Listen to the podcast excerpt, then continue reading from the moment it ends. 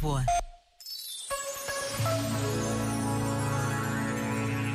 Hoje celebra-se a entrada solene do Cardeal Dom Américo Aguiar como Bispo da Diocese de Setúbal. Depois de muitos anos à frente do grupo Renascença Multimédia, Dom Américo Aguiar inicia uma nova missão.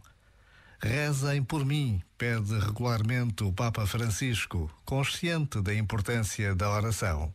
Hoje podemos e devemos rezar não só pelo Papa, mas por todos os padres e bispos da nossa Igreja. Já agora, vale a pena pensar nisto. Este momento está disponível em podcast no site e na app.